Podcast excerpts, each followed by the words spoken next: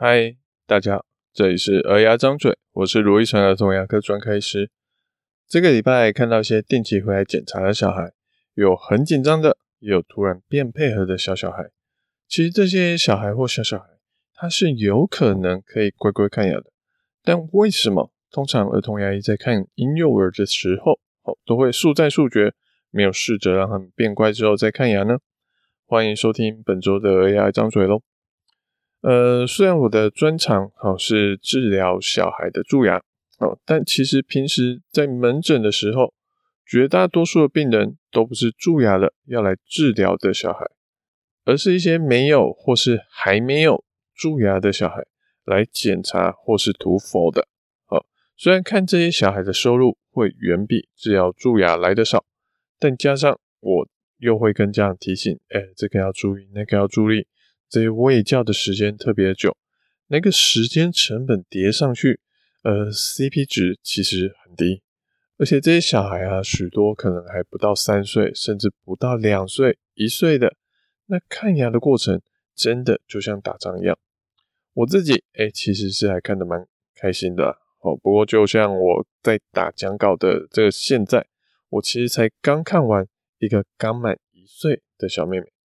他第一次看牙，可能误以为自己有生命危险，用尽全身力气在挣扎。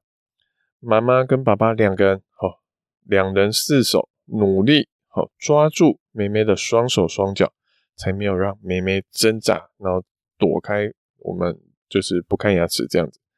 看完之后，爸爸妈妈都满头大汗，问我说：“哎，这样子是正常的吗？怎么哭的这么大声啊？哎，拍谁呢？哦，这样子会不会让你们很辛苦？”妈妈还跟我说：“哎、其实他第小孩第一次看牙，他就想说要找专门的儿童牙医来检查牙齿，不然要是去找其他非专门一般看成人的牙医，如果方法不对，会不会让小孩有阴影呢？”在这边呢，哦，其实我只能跟妈妈说：“哎、医生有百百种，其实是有许多看成人的牙医，他其实看小孩也蛮厉害。”所以也能顺利驯服小孩，顺利的去看小孩，其实还是有的。而我自己是专门看儿童的童牙医，不过就算是我，而且我也不是今今年才刚毕业之类的，我其实已经看一段时间了。但我看刚刚的妹妹哦，她还是哭给我们看了。所以要跟妈妈说，还有要跟大家说的是，小孩看牙会不会哭？有时候看的不是医生专不专业，而一大重点是看小孩的个性，还有他的年龄发展到哪里。就像我们今天不会教一个一岁的小孩去背唐诗一样，我相信他们将来有一天还是做得到了，只是他现在还不行而已。这阶段的小孩不是说一定不可能乖乖配合，但就像我们说的行为管理，好，其实好好的应用，连小猫小狗都可以去配合我们的行动啊。坐下、握手什么的，哎，其实他们都做得到啊。问题在于，我们需要花多少的时间，才能让这样年纪的小孩来乖乖配合呢？以一个一两岁的小孩来说，他的心智发展，要他能够完全不哭不闹，乖乖躺下，张开嘴巴，你要做到这种程度，哦，可能要花个半个小时以上，甚至更久的时间。而且这样子可能还只是让他躺下，张开嘴巴。一旦我们又要把东西放进嘴巴，要开始涂氟，随便一个动作，小孩可能又筑起心房，又要从头来过了。以健保支付给医生的时候来说，我觉得真的很难有医生愿意花这么长的时间去看一个小孩，然后去领个可能几百块的一个收入。所以，与其说这些小孩无法乖乖配合看牙，不如说是让这些小孩能乖乖配合看牙的成本，远高于让他乖乖看牙所带来的效益。所以大部分的情形，我们在权衡支出与收获的这个平衡之下，我们不会以让这些小孩乖乖看牙为一个目标。哎，牙齿还是要看，但是可能他会哭，我们就抓一下，赶快看完，赶快结束，这样子就好了。但随着小孩能力发展起来，他可能有更好的言语沟通能力，可以跟医生好好的沟通，听得懂医生在说什么。他可能有更多更好的忍耐力、理解力，还有社交经验，或是之前看不同医师的经验都好。这些经验能力能让小孩乖乖看牙所需要的时间成本下降。所以今天如果小孩需要一个长时间的治疗，那先用一些行为管理的方法跟技巧。让小孩可以稳定的配合医生沟通、看牙、张嘴、闭嘴、等待，这样子带来的好处就会超过我们付出的时间成本或是其他成本。我们就会试着让小孩乖乖配合看牙。就我们的经验来说，大概这个要到成本比较可以接受的年纪，大概是在三岁半左右。但每个人的发育状况不同，所以还会有点时间的落差。那有时候，其实我们不会说每个小朋友都要花那么长的时间治疗嘛。有时候我们只是单纯的检查状况，或是说，哎，妈妈说有蛀牙，那我看一下，他到底是要补蛀牙呢，还是要到抽神经，还是要到拔牙呢？难度不同，但是只听妈妈这样说，我们分不出来。那今天有些小朋友都已经六岁、七岁了，他其实还是很紧张。哦，那这种状况，我就会先询问说，哎。爸爸妈妈要不要先牵着呃弟弟的手，让他等一下不要乱抓我们的东西受伤？我先快速的看一下小孩嘴巴牙齿状况，我再跟妈妈说，哎，现在大概可以怎么办？那还有我们接下来要怎么去去处理他行为的部分？所以这些状况哦，其实是在以一个现实商业的角度来看，我们面对不同年龄的小孩的策略会有所不同。小孩的沟通成本随着时间的发展，其实它就会自然下降。那平时爸爸妈妈也可以靠着不同的方法，比如说在家沟通啦，在家练习看牙啦，哦，或是看什么绘本影片啊，也能帮助小孩进入状况，降低他的紧张感，就降低小孩配合所需要的成本。或是说，哎，其实也有些小孩，像是这礼拜我看到的几个小朋友。他们其实也都是大概一岁左右就开始来看我，来找我看牙齿。有几个到现在看了大概五六次吧，哦，也才两岁出头。这种年纪其实大哭大闹，哦，都是很正常的阶段了。但这些小孩，他们两个在这次来的时候，我发现，诶，他们变乖很多，诶。我就好奇问爸爸妈妈说，诶，他们这次变化这么多，爸爸妈妈有做什么吗？那第一个回答我的是一个小思的病人，好，小思的爸爸妈妈，他不到两岁半，妈妈说，诶、就是他们平时在帮小思刷牙的时候，就是说你要啊、你要好好刷牙，不然没有牙齿了，蛀牙了，会跟阿周一样，他没有牙齿哦，只能装假牙，哇，好辛苦哦，吃东西也好辛苦，牙齿也不好看，哦，这样子好累好累哦，结果小思。也就真的这样子，每天这样听听听，也就真的开始慢慢配合刷牙，连带着今天检查牙齿还有涂氟的时候，也超级乖，不哭不闹，就乖乖躺着，张开嘴巴。他才两岁半而已，连奶嘴都戒了。好，之前我们说吃奶嘴造成的龅牙，好，其实只要三岁前戒掉，大概半年内就会恢复了。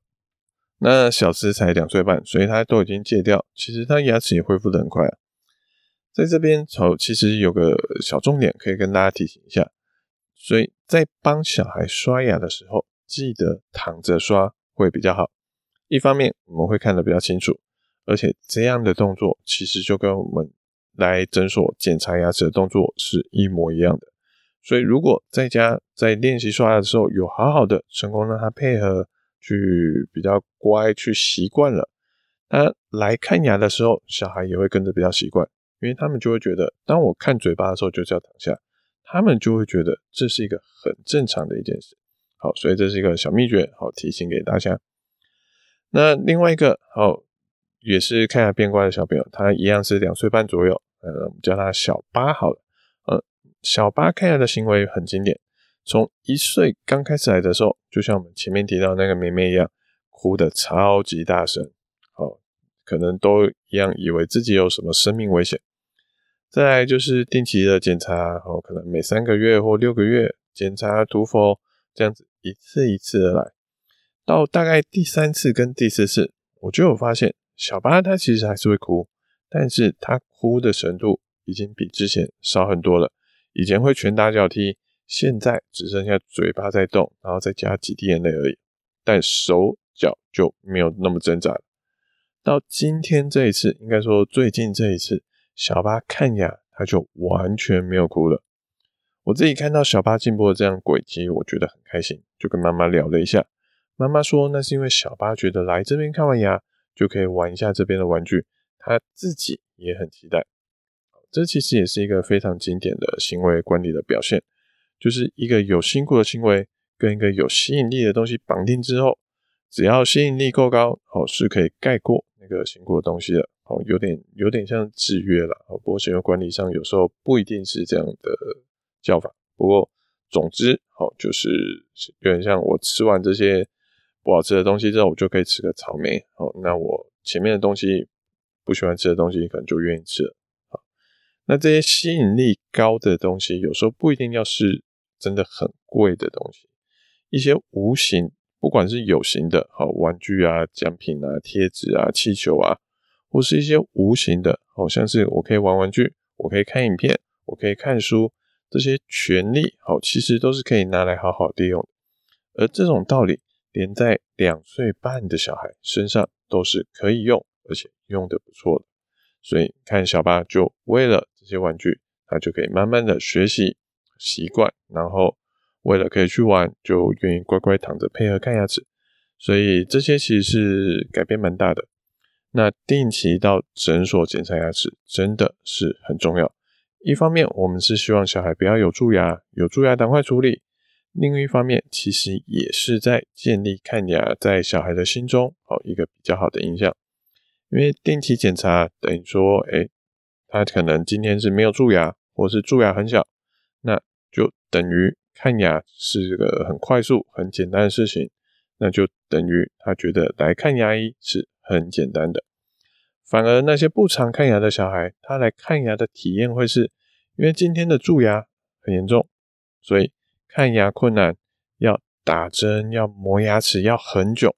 那就等于来看牙医是个很可怕、很讨厌的事情。会害怕看牙齿的小孩，一部分就是从这边开始。所以总结一下，好，我们一般建议一岁前开始看牙齿。有时候小孩第一次体会到嘴巴有许多工具在那边动来动去，放到他嘴巴会哭会挣扎是很正常的。但要让这个年纪的小孩乖乖配合，不敢说完全不可能，有机会，但是要花的时间成本实在太高了。在诊所有限的时间内，通常医生就是速战速决，赶快结束小孩看牙的决定。但是小孩不是笨蛋啊。他只是还没有体验过而已，可能随着家长在家的慢慢沟通、练习，或是他自己几次的亲身体验，还有随着他年纪发展、理解力、沟通力、社交力的提高，他发现，哎，看牙的辛苦度小于看完牙后的奖励。那他熟悉了几次，觉得没有这么可怕，或是能力变高之后，让小孩配合看牙所需要的时间成本。就慢慢的下降，再配合上儿童牙医的一些行为管理技巧，小孩就有可能配合看牙，我们就不用像小 baby 时期一样硬抓着他看牙。所以其实世界上所有的东西都是一个供需的法则。像有些人觉得台湾住宿很贵，但只要还是有人愿意去住，甚至还要抢着去住，哦，可能还要就是一开卖就卖完了。他们就还是会这么贵，一个愿打一个愿挨嘛，那这样的价格就会一直维持下去。医疗比较特殊的是，哦，医疗的支出是一定程度被控制的，健保是一个卡死的价格，就算是自费项目，其实卫福部也还是有在各地定出自费上限的天花板，所以除非是一家全自费的诊所，它可以完全不受卫福部的一些限制，不然一般医疗院所。在收入费用被卡死的状况下，成本的高低就会很现实的来左右我们到底要怎么治疗。这些成本除了有形的材料成本、人事成本之外，无形的时间成本其实也是一个重要的考量。我一开始提过，我们前面最开始提过，我是个很容易跟家长聊天会叫很久的医师。这些多的哦，多跟家长说的，大概可能十分钟、二十分钟，并不会为我多赚任何一毛钱。而如果今天是一个收入取向的医师，当然是跟家长说话越少越好。哦，把这些时间多去看几个病人还比较划算呢。所以在现实下，目前健保制度下，家长如果真的希望让小孩能够好好的、勇敢的配合看牙，或者是，那其实可以做的就是在家好好的跟小孩沟通练习，因为爸爸妈妈是能够陪伴小孩最长时间的那个人，是最有机会成功的。也许练习完后，哦，就多了一个愿意看牙的小小孩、小 baby，或是至少爸爸妈妈可以体验到哦。让小孩看牙哦，是一件多么辛苦的任务，可能会对我们多一些尊重吧。好，感谢大家的聆听。好，我是卢医生的童牙医。好，如果你喜欢我们这集的内容，或有什么想听的主题跟意见想法，请在 Apple Podcast 上给我们五星评论、留言跟分享。我们下次见，拜拜。